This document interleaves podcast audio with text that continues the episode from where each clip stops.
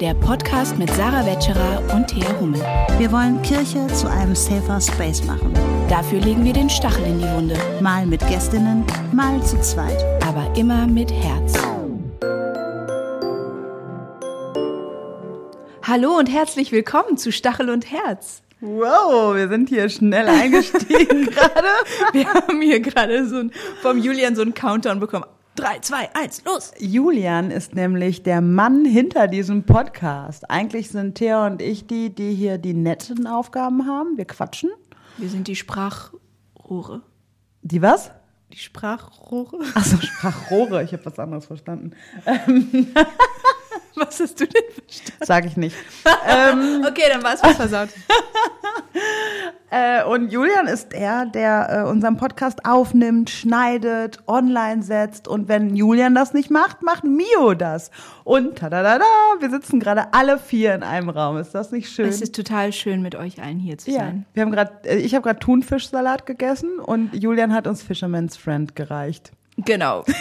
er wollte bestimmt nichts damit irgendwie sagen, sondern es Nein. war einfach nur aus der Güte seines Herzens, dass wir jetzt hier aufgrund von Lärmbelästigung auch die Fenster zugemacht haben und vielleicht äh, Thunfisch und Zwiebel, muss man dazu sagen. Ja, okay. Also okay, ja? okay. Also, ja. aber war sehr, war sehr lecker, der Salat. Ja, wir sind in einer Folge, wir haben Mitte November, ähm, die Tage werden dunkler, der Advent naht ähm, auch äh, kapitalistische Interessen. Ich versuche jetzt einen Bogen zu finden zu unserem Thema. Ja? Man kann eigentlich Genial, immer oder? den Bogen zu Kapitalismus. Ja, aber jetzt gerade in der Vorweihnachtszeit, Ja, ne? ja, Wer hat jetzt Konsum Mitte November, wer hat alles ein 13. Gehalt bekommen? Ja. Yes. Und was machen Menschen damit? Money, money, money. Spenden, das ist total Genau. wichtig. Spendet uns, der äh, Vereinten Evangelischen Mission, wenn ihr ähm, gute Spendenzwecke haben wollt. Nein, das will ich gar nicht damit sagen. Oder Menschen, doch, ey, will ich immer sagen. Aber vor allem, ich rede mich um Kopf und Kragen, ne? Yep. geben Menschen ja das Geld jetzt aus, um Weihnachtsgeschenke zu kaufen. Mhm. Für sich selbst, für andere.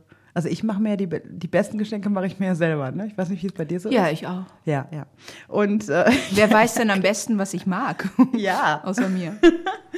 Ja, also Geld wird ausgegeben, Kapitalismus spielt eine große Rolle, aber unser Thema ist nicht Kapitalismus, sondern Klassismus und all das hängt ja miteinander zusammen. Und ähm, da wären wir auch schon bei unserem Stachel der Woche, oder? Genau, hören wir mal rein in unserem Stachel der Woche. Der Stachel der Woche. Sarah, du hattest ein Zitat, was uns so, was unser Sprungbrett sein soll. Das soll unser Sprungbrett sein. Dieses Zitat habe ich gefunden auf der Instagram-Seite von Aladin Elmar Falani, die ich euch allen empfehlen kann, diese Instagram-Seite. Ähm, und er hat ein ähm, Zitat gepostet von James Baldwin zu deren ähm, 98. Geburtstag, also 98 wäre er geworden, wenn er noch leben würde. Und James Baldwin hat gesagt, Anyone who has ever struggled with poverty knows how extremely expensive it is to be poor. Jeder, der einmal mit Armut zu kämpfen hatte, weiß, wie außerordentlich teuer es ist, arm zu sein. Und da sind wir auch schon bei unserem Thema. Klassismus, also die Diskriminierung von Menschen durch Klasse. Ich habe im Sommer ein Buch gelesen von Bell Hooks, was ich euch auch sehr empfehle und sehr ans Herz lege. Ähm, es heißt Die Bedeutung von Klasse, warum die Verhältnisse nicht auf Rassismus und Sexismus zu reduzieren sind. Und ähm, das fand ich total spannend, weil Bell Hooks halt biografisch ähm, von sich erzählt. Bell Hooks ist äh, Afroamerikanerin, ähm, leider verstorben ähm, und sie war Professorin, Autorin und hat sich eben mit verschiedenen Formen der Diskriminierung, schwerpunktmäßig Rassismus, ähm, beschäftigt und hat eben dieses Buch über Klassismus geschrieben, in dem sie auch äh, biografisch von sich erzählt hat und in ihrer Biografie spielte die Kirche auch eine Rolle. Und äh, deswegen finde ich es total spannend, ähm, mal darüber zu reden, über das Verhältnis von Klassismus und Kirche, weil wir eigentlich so gut wie nie darüber sprechen Ja. in der Kirche. Also ähm, überhaupt erstmal, um ganz am Anfang anzufangen, ähm, was bedeutet überhaupt Klassismus? Ich glaube, ich habe den Begriff auch, kenne ich auch erst seit kurzem im Deutschen. Im Englischen kannte ich diesen Begriff schon vorher. Ich habe eine Zeit lang in England gelebt und da ist auch ähm, der Begriff von Klasse und auch das Verständnis von unterschiedlichen sozialen Klassen auch noch viel präsenter im, im alltäglichen Diskurs. Und ähm, laut Wikipedia ist die Definition von Klassismus ähm, Vorurteile oder Diskriminierung aufgrund der sozialen Herkunft oder der sozialen Position und richtet sich meist gegen Angehörige einer in Anführungsstrichen niedrigeren sozialen Klasse.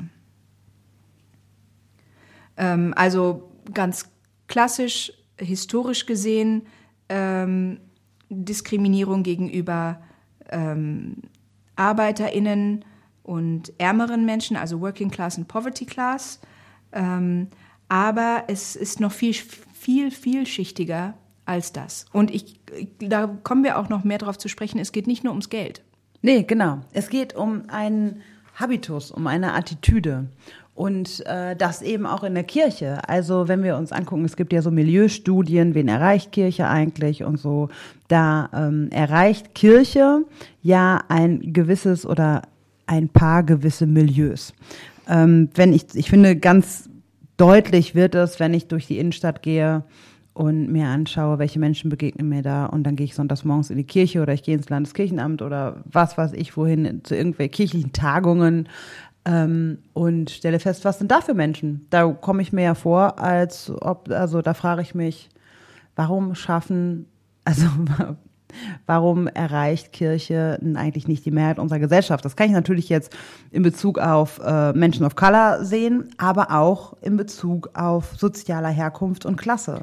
Und der ähm, Soziologe Pierre Bourdieu spricht auch von Kapi sogenannten Kapitalsorten. Und ähm, da gibt es nicht nur das ökonomische Kapital, also materielle Dinge und Mittel, aber auch Zeit. Ne? Also wenn man Geld hat, zum Beispiel um eine Haushaltshilfe oder ein Auto oder einen Steuerberater oder Kinderbetreuung zu bezahlen, das sind alles, ähm, kann man zeitraubende Aktivitäten auch abgeben und hat dadurch Zeit gewonnen durch ökonomisches Kapital. Aber es ist nicht eben, eben nicht nur das Geld, nicht nur ökonomisches Kapital, sondern auch äh, soziales Kapital, also Ressourcen, die auf einer die auf äh, Zugehörigkeit zu einer Gruppe beruhen. Er spricht auch vom kulturellen Kapital. Ich glaube, da sind wir auch, äh, da sind wir auch äh, bei der Kirche, genau. Bachkonzerte in Kirchengemeinden, da wird so viel Geld für ausgegeben, für klassische Konzerte. Mhm. Also ich habe ja nichts gegen klassische Konzerte, aber äh, die Frage ist ja, welche Milieus spricht das an und welche eben nicht? Genau, also kulturelles Kapital, Bildung, Handlungswissen, kulturelle Kompetenz auch, gewisse Mhm. kulturelle Kompetenz. Äh, Und das vierte, wovon er spricht, ist das symbolische Kapital. Also Mhm. Anerkennung, Ansehen. Ne? Also wenn man zum Selbstbewusstsein, ja. auch. Genau, also Charme. von Habitus, wo, wie man sich gibt, ähm, ähm, Gesch Kleidungsgeschmack ähm, und natürlich natürlich auch unterstützt vom ökonomischen Kapital ähm, einen teurere, teuren Geschmack, der einem Anerkennung verleiht, muss man sich natürlich auch erstmal leisten können. Aber es geht hier eben nicht nur, und das wäre auch zu einfach zu sagen, dass es hier nur um das ökonomische Kapital, nur um das Geld geht, ähm, und äh, da steckt viel, viel mehr äh, dahinter. Und vor allem Dingen, es durchzieht das ganze Leben. Wenn man schon sieht, wie im Kindergartenalter oder auch schon vorher, nach der, nach der, genau, nach der, äh, nach der Geburt, ne, wer kann sich die PKIP-Gruppe leisten? Wer kann zum Babyschwimmen gehen? Wer kann äh, sich die äh, teurere, ähm, besser ausgestattetere Kita leisten? Ähm, das eine bedingt dann auch das andere. Das ökonomische Kapital unterstützt einem dann auch in der Erlangung von kulturellem Kapital. Ja, das Beispiel. ist ein gutes Stichwort. Ähm, ich verweise nochmal auf Aladdin Elmar Falani und kann ich, habe ich jetzt gerade schon ein paar Mal empfohlen. Ne? Ähm, er hat ein Buch geschrieben, Mythos Bildung. Und ähm, in diesem Buch gibt es einen Teil, den hat er überschrieben mit Armut und Kindheit. Und da lese ich einmal kurz, äh, wirklich was sehr kurzes, aber sehr prägnantes, was jetzt zu dem, was du gerade gesagt hast, total gut passt vor. Der Alltag eines armen Kindes ist durchzogen vom Mangel. Mangel an Geld und Besitz, Mangel an Fürsorge, Aufmerksamkeit und Anerkennung, Mangel an Zeit, Mangel an Entwicklungsimpulsen und Optionen zur Freizeitgestaltung, Mangel an Perspektiven, es mangelt an allem. Mhm. Also das fasst das, finde ich, auch nochmal ziemlich gut zusammen. Ähm, was du gerade so gesagt hast, es ist halt ein Mangel, der weit über das Finanzielle hinausgeht. Und das ist ja, finde ich, auch so ähm, das, äh, das Unsichtbare, was aus der privilegierten Klasse mhm. eben nicht sichtbar ist. Und ob das jetzt gewollt ist oder ob das nicht gewollt ist, sei mal dahingestellt. Aber eigentlich leben ja alle Unterdrückungssysteme davon, dass ähm, die, äh, die Unterdrückung für die Privilegierten meist unsichtbar ist. Also sonst könnten die Privilegierten dieser Unterdrückungsform ja wahrscheinlich auch also Unterdrückung passiert ja meistens eben subtil und unbeabsichtigt und wenn sie, wenn sie das alles wüssten, dann ähm, könnten sie wahrscheinlich auch morgens nicht mehr in den Spiegel gucken. So, und gerade in der Kirche, ja, in einer Kirche, die von ihrem Glauben geprägt ist, sich für Gerechtigkeit einzusetzen, mhm. ist es ja irgendwie doppelt verschleiert, doppelt schwierig und doppelt pervers auch, dass ähm, die Kirche in so vielerlei Hinsicht wirklich klassistisch betrachtet nur sehr privilegierte Milieus anspricht. Ja, und ich finde, gerade auch in der Kirche sieht man, ähm, dieses Unsichtbare wird ja auch begünstigt dadurch, dass darüber nicht gesprochen wird. Also über Geld spricht man nicht. In gewissen Kreisen wird ein höherer Bildungsabschluss vorausgesetzt. Mhm. Ähm, die, die Sprache, die auch mhm. verwendet wird in Kirche, in den Gottesdiensten, auch in theologischen Texten, ähm, setzt einen gewissen, ein, eine gewisse Sprachkompetenz äh, voraus. Die man zwar auch erlernen kann, aber wo viele Menschen eben auch einen, einen Nachteil haben, weil sie in der sogenannten Arbeiterinnenklasse oder so groß geworden sind äh, oder auch ähm, in nicht akademischen Haushalten, so wie ich übrigens auch, und ähm, manches einfach nicht erlernt haben. Und das ja gleich, das heißt ja nicht, dass ich das nie aufholen kann, aber das perfide daran ist auch, erstmal ist es nicht zu Erstmal lässt es sich nicht leicht entlarven und überhaupt Sprache dafür zu finden. Und gleichzeitig geht es mit einem Schamgefühl einher. Mhm. Also ähm, wir reden ja auch immer mal gerne über das Impostor-Syndrom, also das Hochstaplerinnen-Syndrom. Da wollten wir auch mal eine Folge. Ja, machen wir auch. Ähm, aber äh, da geht's ja dann darum, dass ich zum Beispiel von mir das kenne, dass ich manchmal lächle und ähm, und sage, ich, ich glaube, in der letzten Folge hatten wir das, dass du, genau, du hattest bei der letzten Folge eine Anthropologin genannt äh, bei deinem Herz und ich habe dann gesagt, du hast gefragt, kennst du die? Und ich so, mm, und gleichzeitig kenne ich das total, dass ich lange Zeit mich gar nicht getraut hätte zu sagen, kenne ich nicht, weil mhm ich Schiss hatte, dass eigentlich alle anderen um mich herum, ja. die akademisch geprägt äh, und aufgewachsen sind, selbstverständlich diese Anthropologin kennen und sich hinterher kaputtlachen darüber, dass ich sie nicht kenne. Und das ist ja auch eine Scham. Das heißt jetzt nicht, also ähm, also ich komme auch aus einem sehr belesenen Haushalt und so ist jetzt auch nicht so, dass, dass ich da jetzt, in, das ist vielleicht ist es ein falsches Beispiel, was was ich, aber dass ich auf jeden Fall den Impuls kenne, ich stelle mich klüger als ich bin oder lass mich mhm. ungern enttarnen, dass ich etwas nicht weiß, weil es schambehaftet ist. Mhm. Und gleichzeitig predigen wir aber in der Kirche, ja, dass wir für die Armen da sind und so. Und ich habe mich nicht mal selber als arm gesehen würde jetzt auch nicht sagen, ich bin jetzt auch nicht super arm groß geworden, aber im Verhältnis zu denen, mit denen ich, ähm, mit denen wir auch als Familie sehr eng waren, nämlich mit vielen anderen. Also meine meine Familie war sehr ehrenamtlich, immer sehr engagiert in der Kirche auch. Waren alle Menschen im Nachhinein jetzt betrachtet um uns herum bedeutend reicher. Also ähm, dass ich zum Beispiel, ich hatte nie ein eigenes Kinderzimmer und gleichzeitig waren äh, wir mit äh, PfarrerInnen befreundet, die in so riesen Pfarrhäusern gelebt haben, wo Zimmer leer standen. Oder dass ähm, zum Beispiel wir ein paar Jahre lang, äh, als ich Teenie war, kein Geld mehr hatten, Familienurlaub zu machen. Gleichzeitig war es meiner Familie total wichtig, dass ich an Jugendfreizeiten teilnehme.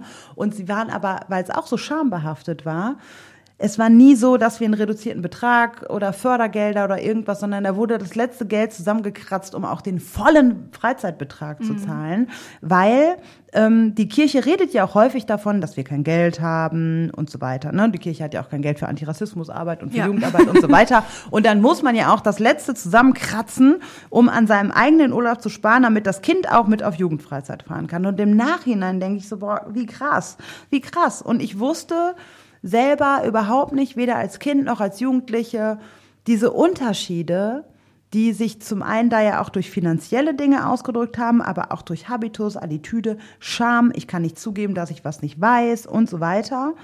Ähm, das war für mich ganz lange überhaupt nicht zu, zu begreifen. Und wirklich, als ich in diesem Sommer dieses Buch gelesen habe von Bell Hooks, die Bedeutung von Klasse, ist mir so vieles aus meinem eigenen Leben, auch im kirchlichen Kontext, nochmal klar geworden, ähm, weil ich nochmal Worte dafür gefunden habe. Also wie wichtig ist es, auch dafür Worte zu finden und wie erschreckend ist es, dass wir so wenig über dieses Thema innerhalb der Kirche sprechen, weil es natürlich für die Betroffenen total schambehaftet ist und wir ganz, ganz wenig Betroffene haben. Also ich spreche ja auch als eine Person, die einen sogenannten sozialen Klassenaufstieg vollzogen hat.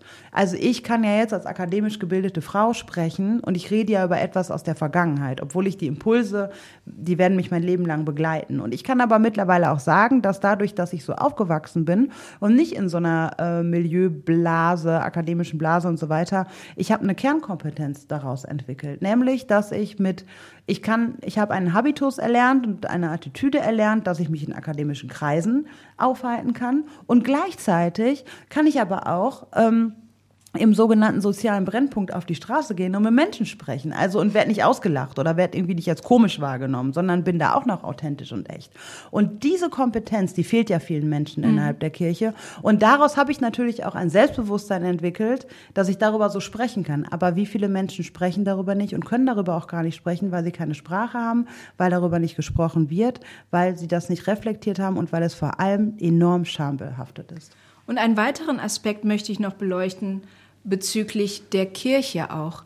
Ich glaube, das ist auch so ein Merkmal des Protestantismus, dass man einerseits das, was du sagst, dieses Schambehaftete des, des Mangels und des Nichthabens, aber auch, dass es zum Beispiel als, ähm, ja, äh, das so, sozusagen äh, Protz und, und des, das Zeigen von Wohlstand als, wie sagt man, ähm, unansehnlich ne? Äh, angesehen wird. Ne? Also wir sind ja nicht wie die Katholiken, ja. Wir sind ja evangelisch. Bei uns zeigt man es nicht so, wenn ne, die Kirche zeigt es nicht so. Wir sind eher einfacher, schlichter und wir betonen vor allem Dingen. Ne, wir haben ja auch wir betonen ja gerne auch, dass unsere Hierarchien flacher seien, angeblich als die katholische Kirche, ähm, und äh, zeigen damit, ähm, ja, ich glaube, wir verschweigen dadurch auch das Klassismusproblem in der Kirche, indem wir sagen, ja, wir sind ja eher so die demokratischeren, wir Protestanten. Wir sind ja eher so die mit den flacheren Hierarchien, wir sind eher die mit den äh, ja, wohl Wohlstand nicht so zur Schau gestellt wird. Was nicht bedeutet, dass der Wohlstand nicht da ist und der Wohlstand, die Wohlstandsunterschiede nicht da sind. Aber dadurch, dass es so wenig zur Schau gestellt wird, äh, wird ein, gleichzeitig so getan, als gäbe es diese Diskrepanzen nicht. Und das führt nochmal dazu, weshalb wir gerade gefragt haben, warum ist Klassismus so wenig Thema in unserer Kirche, ähm, führt nochmal dazu, dass dieses noch mehr zu einem Tabuthema wird. Ja klar, weil wir uns überhaupt nicht klassistisch fühlen. Ja, wir fühlen uns genau. ja aber auch nicht rassistisch. Wir sind ja, und wir sind ja, wir sind ja die nicht. Guten. Wir sind ja, ja die Guten. Ja, ja, genau. Ähm, und wo du gerade so in der flachen Hierarchie redest, ist das ja auch nochmal so interessant, dass wir zwar von einer flachen Hierarchie reden, also eine presbyteriale Kirche.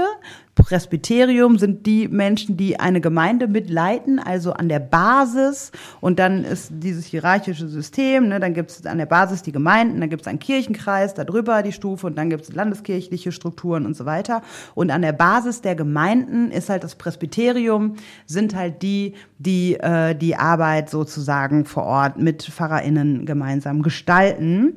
Aber auch alleine dieses Presbyterium, dieses Leitungsgremium, also bei uns im Rheinland wird das Presbyterium genannt, in anderen Landeskirchen hat das noch andere Namen, ähm, da sitzen ja auch Menschen drin, die auch sehr privilegiert sind, auch hinsichtlich sozialer Klasse, Bildungsstand und so weiter. Ähm, und auch dieser, also diese Gremienarbeit, auch da ist ja eine gewisse Sprache ähm, und das heißt, die Leute, von denen wir sagen, dass sie an der Basis sind und wir so basisorientiert sind, das sind aber auch die Bach-KonzertgängerInnen. Also ähm, das sind also voll das Bach-Bashing hier. Ja, voll das, ja, das, ich mache das jetzt so daran fest, aber so. Ähm, aber das sind ja auch Menschen, die diesen Habitus innehaben und für die ähm, klassistische Unterdrückung auch an vielen Stellen unsichtbar sind. Und ja, ich weiß, ich habe dazu mal einen Instagram-Post gemacht zu Klassismus. Da kamen direkt all diejenigen, die, so wie ich, einen sogenannten sozialen Aufstieg ähm, vollzogen haben in ihrer Biografie und sagen, ja, aber ich, aber bei mir war es die Ausnahme. Das ist wunderbar, auch bei mir. Ähm, aber äh, es sind die Ausnahmen. Und wir wollen ja über strukturelle Diskriminierung mhm. sprechen. Und die Struktur auch dieser Basisorientiertheit, die lässt es nicht zu, dass ein Aufbrechen von sozialer Klasse und Herkunft überhaupt möglich ist. Denn diese Struktur, wie machen wir Gremienarbeit? Da schreibt mhm. einer Protokoll und äh, jemand moderiert die Runde. Dann gibt es, es gibt ja unglaublich viele Abkürzungen in der Kirche. Ähm, es gibt eine Sprache, die wir verwenden. Ähm, die muss, das musst du alles können, wenn du im Team mitspielen möchtest. Und erst und da musst du dich wählen lassen, wenn du in ein Presbyterium kommen möchtest. Ja, also die Gemeinde vor Ort, die ja auch die BachgängerInnen sind, ähm, ähm, die müssen dich wählen. Ja, sorry, aber wer stellt sich dahin und lässt sich wählen? Auch das ist ja etwas, was Menschen, die sehr schambehaftet sind, ähm, die sehr ähm, die, die in so Kreisen auch einfach kein großes Selbstbewusstsein aufgrund ihrer Prägung haben. Wer stellt sich denn dahin und lässt sich wählen? Und vor allem Dingen, wer spricht in der Gemeinde? Ja. Ja, also der Pfarrer oder die Pfarrerin auf der Kanzel, wer kann es sich überhaupt leisten, nicht nur finanziell, sondern auch vom, vom Bildungsniveau her, von der äh, Länge des Studiums her, von der Intensität auch diese drei toten Sprachen lernen zu müssen, um überhaupt zugelassen zu werden zu diesem Studium, um dann später die Möglichkeit zu bekommen, vor der Gemeinde zu sprechen und wen spricht man damit an, mit dieser Sprache? Total. Wen, wer fühlt sich angesprochen von ähm, dieser Person, von der ich weiß, dass sie nichts von meiner Lebenswirklichkeit kennt? Mhm. Weil es schon, natürlich gibt es da auch Ausnahmen, wir grüßen alle Ausnahmen an dieser Stelle. Es ist gut, es ist wirklich, also jetzt mal ganz überhaupt nicht jetzt ähm, es ist gut und wichtig, dass es euch gibt, wirklich. Ja. Und es ist toll, dass ihr das alles auch ähm, äh, kommentiert und das zum Thema macht. Und es, es ist total wichtig, dass gerade ihr das zum Und es Thema geht macht. hier auch nicht um Theologenbashing oder Nein. so. Es geht nicht darum zu, zu, zu sagen, ja, alle Theologiestudierenden, äh, die äh, sind total, äh, die, die haben, haben den Zugang zu, oder den, die Verbindung zur Realität, haben keine Verbindung zur Realität von Menschen oder und haben deswegen auch kein Empathievermögen. Darum geht's ja auch nicht. Das stimmt ja alles gar nicht. Aber es stimmt schon. Da muss man eigentlich nur in die theologischen Fakultäten gucken oder auch in den Fahrberuf, wer da so ist.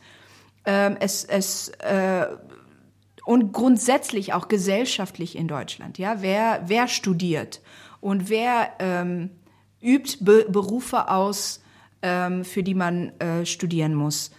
Ähm, dass es da schon selbst in, in einem Land wie Deutschland, wo ähm, es angeblich jedem offen steht, ja, Chancen, Stichwort Chancengleichheit, jedem offen steht, äh, zu studieren und diesen sozialen Aufstieg zu schaffen, ähm, ist es ja trotzdem noch so, dass die soziale Herkunft meistens den weiteren Lebensweg vorgibt.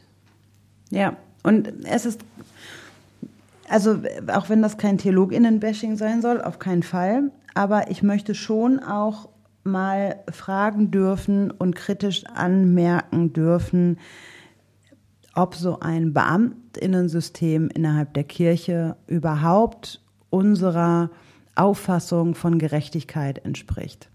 Denn es gibt ja viele Berufe innerhalb der Kirche, die ähm, ja die ähnliche Arbeiten leisten, aber bedeutend weniger, vielleicht nicht am monatlichen Geld, was aufs Konto überwiesen wird, ähm, sichtbar sind, aber der Beamtinnenstatus hat ja noch andere Privilegien inne. Also sei es eine private Krankenversicherung, sei es eine Pension, die dir zusteht. Ähm, und das ist wirklich ein, eine Pension ist einfach ein Riesenunterschied zu einer Rente. Das kann man nicht, das kann man nicht abstreiten. Und das sind auch so Dinge, über die wenig gesprochen wird. Und bei allen Sparmaßnahmen innerhalb der Landeskirche wird, ähm, oder Kirchen, wird immer an vielem rumgespart. Jugendarbeit, Antirassismusarbeit, äh, whatever. Ähm, aber es wird sehr, sehr wenig nur an die Pensionskassen gegangen. Ein bisschen, ja, aber das macht natürlich auch Sinn, weil die Menschen, die über die Sparmaßnahmen äh, Maßnahmen reden, profitieren ja am meisten davon. Das mhm. sind ja zum Großteil BeamtInnen. Und, ähm, und das wird auch gar nicht so, so offengelegt. Ne? Also eine, eine Fahrstelle im Jahr kostet rund 122.000 Euro. Das hängt natürlich auch nochmal jetzt von der Fahrstelle ab und so, ne? Aber so eine Fahrstelle, eine, eine Jugendarbeitsstelle kostet 60.000 Euro im Jahr. Das ist die Hälfte.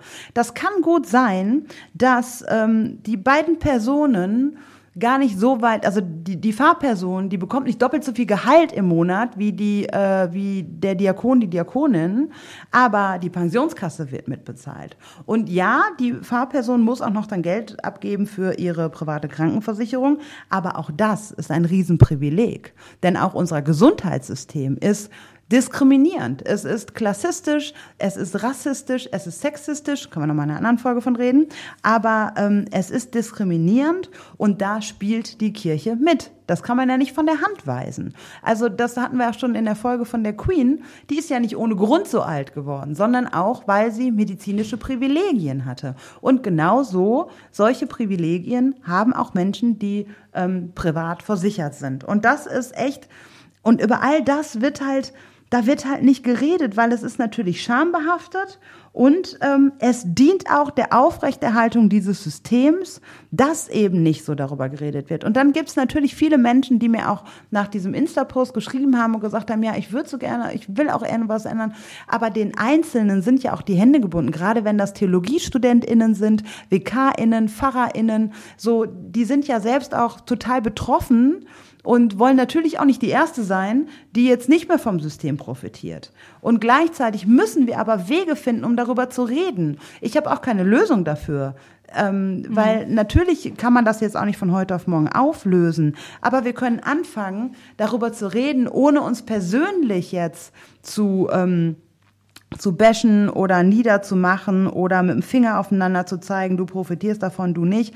Aber wir müssen darüber reden, gerade auch nochmal Rassismus kritisch betrachtet. Denn in unserem BPOC-Netzwerk, und das ist mir auch noch wichtig zu sagen, weil es gibt eine Verzahnung von Klassismus und Rassismus in dem Fall, wir haben über 70 Menschen, BPOCs, in unserem Netzwerk und nicht mal eine Handvoll dieser Menschen, und da sind viele PfarrerInnen dabei, sind verbeamtet. Und das ist auch kein Zufall. Also da habe ich jetzt keine wissenschaftliche wissenschaftliche Statistik drüber, aber überlegt selber mal, wie viele BPOCs kennt ihr, die äh, einer lebenslangen Verbeamtung, die davon profitieren. Und es sind nicht viele. Ja, wir müssen wirklich darüber reden ähm, innerhalb der Kirche. Und es geht ja vor allem darum, und das ist nicht das gleiche wie Kompromissbereitschaft, es geht darum, dass ähm, es ein Interesse daran gibt und noch zu viele Menschen davon profitieren, dass diese Macht die auf Unrecht beruft, beruht, erhalten bleibt. Und da ist es umso wichtiger, ähm, dass ähm, geguckt wird, wer ist beteiligt an Entscheidungsprozessen innerhalb der Kirche, wer redet mit, wer redet vor der Gemeinde, wer, ähm, wer fühlt sich berufen, ähm, die Kirche mitzugestalten. Und wem geben wir Raum dafür? Auch? Genau. Und äh, das meinte ich mit der Kompromissbereitschaft und die und die ähm, und die die Macht, die erhalten bleiben soll. Darum, da geht es ja darum, dass äh, dem kein Raum gegeben wird und das muss sich ändern.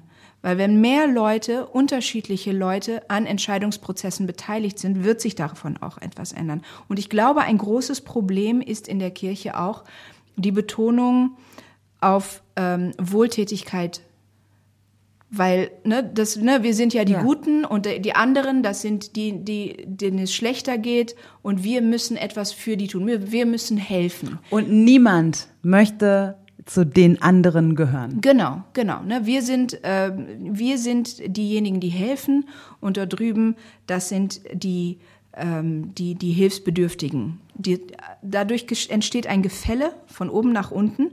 Und ich glaube, wir müssen uns als Kirche verabschieden von diesem Wohltätigkeitsdenken hin zu wirklicher, wirklich hin zu echter Solidarität. Mhm. Ähm, und ähm, das wird nur passieren, wenn wir überhaupt erst anfangen darüber zu reden, dass wir überhaupt erst anerkennen, und ansprechen, dass wir in der Kirche ein Klassismusproblem haben.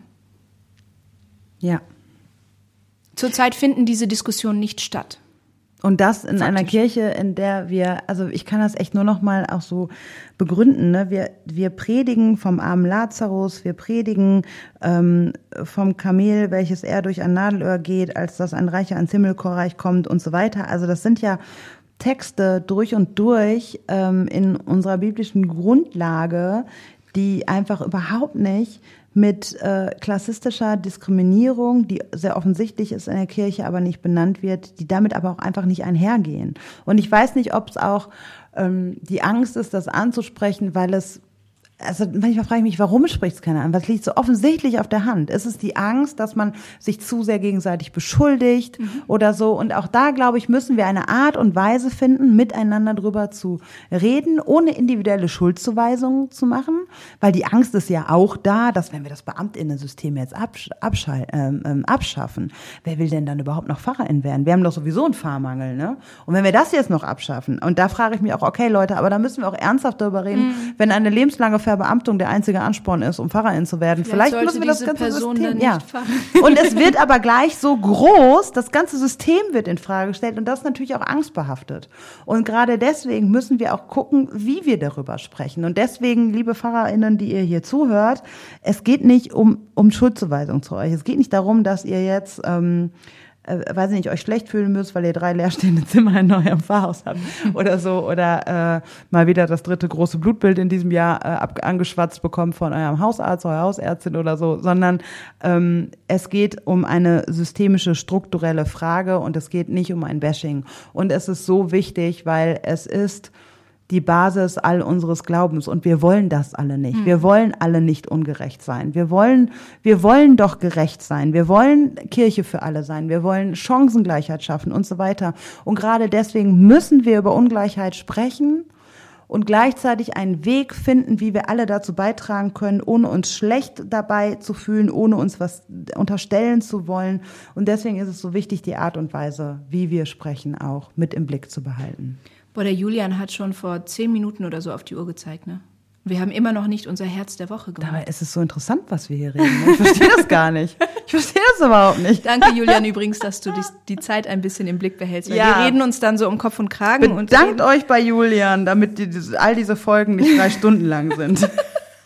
Also, ich glaube, es ist langsam Zeit für unser Herz.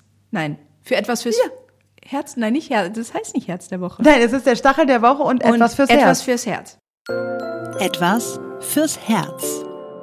Soll ich diesmal anfangen? Hat's mit dem Thema zu tun bei nein. dir? Bei mir hat's mit dem Thema zu tun. Ja, dann mach du zuerst.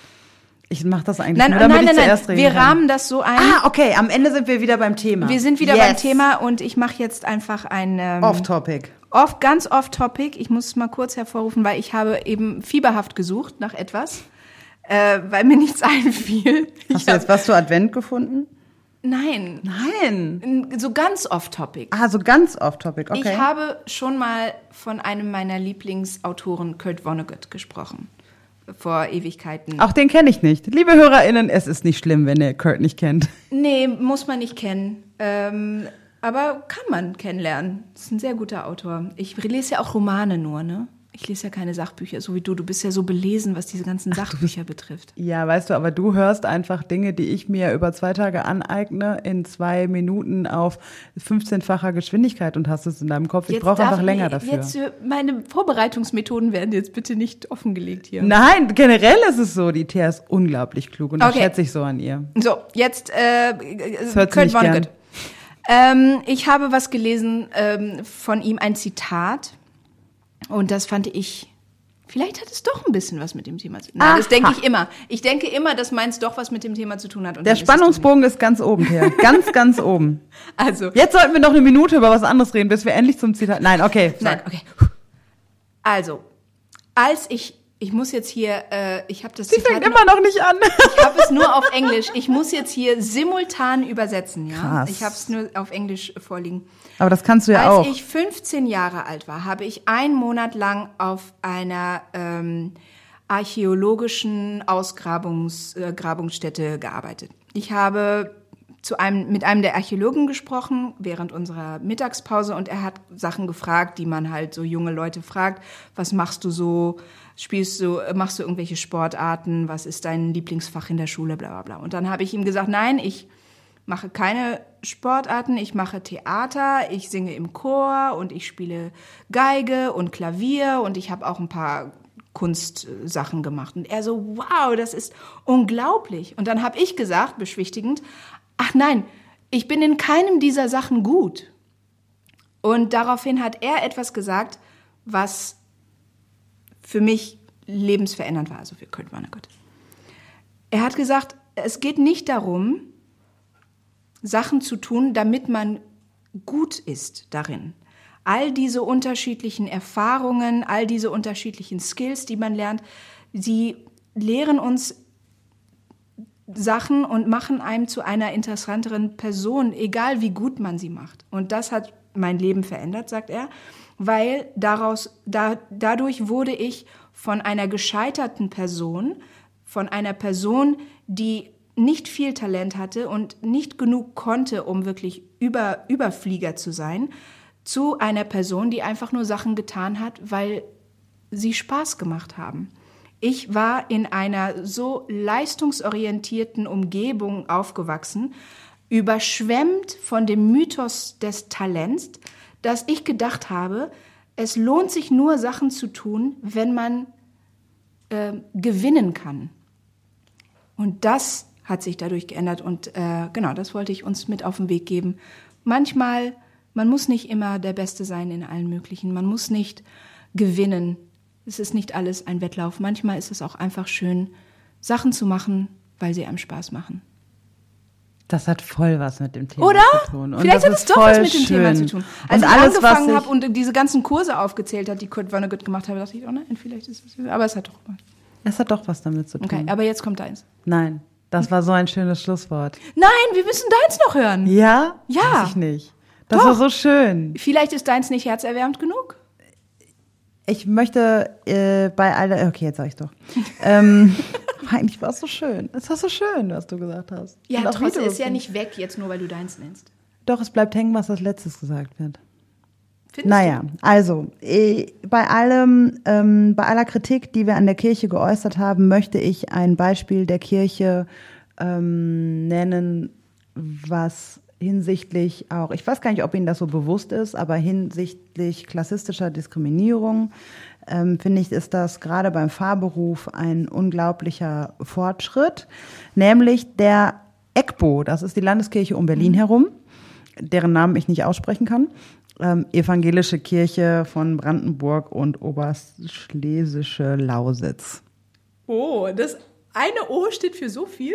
Oberschlesische Lausitz. Ja.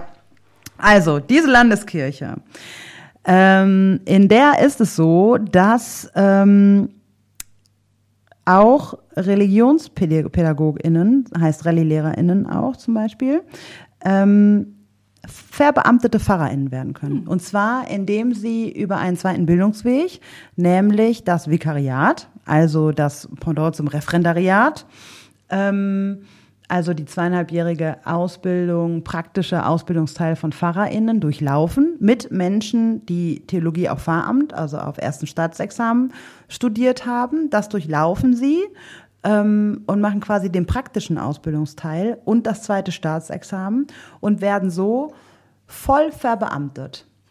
Natürlich kommen da jetzt auch akademische Menschen mit rein. Aber es kommen auch Menschen über diesen Bildungsweg mit rein, die vielleicht nicht mit 19 Jahren sich zugetraut haben, ähm, ein so langes Studium aufgrund vielerlei Hinsicht. Ich habe in meinem Buch zum Beispiel geschrieben, warum ich nicht Pfarrerin geworden bin.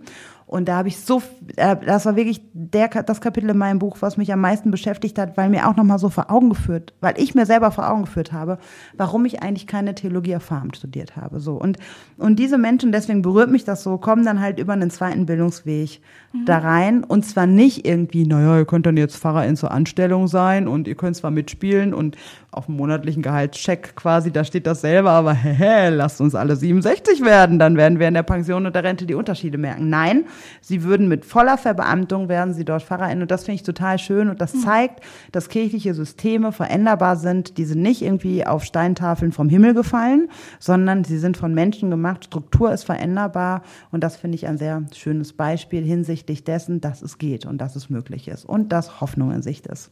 Siehst du, das ist doch auch inspirational. Okay.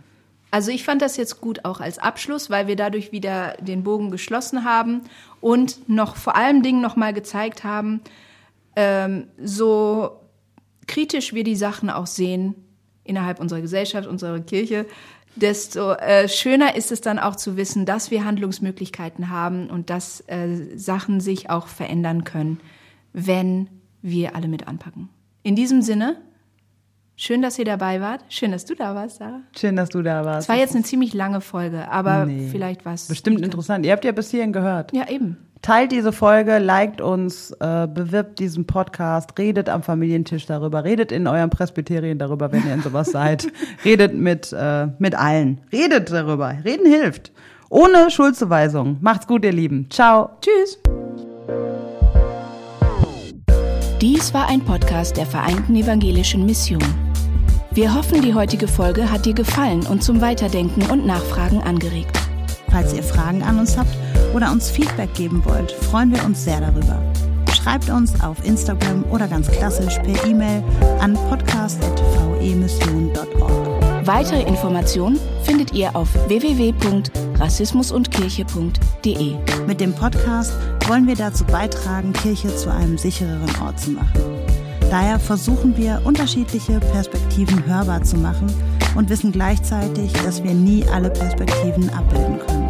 Wenn ihr das für eine gute Idee haltet und uns darin unterstützen wollt, schreibt über uns auf euren Social-Media-Kanälen oder lasst uns eine Bewertung bei Spotify oder iTunes da. Danke für eure Unterstützung, fürs Reinhören und vor allem für all die Menschen, die den Podcast inhaltlich und persönlich mit Beiträgen bereichern. Bis dahin mit den besten Grüßen von der VEM aus Wuppertal.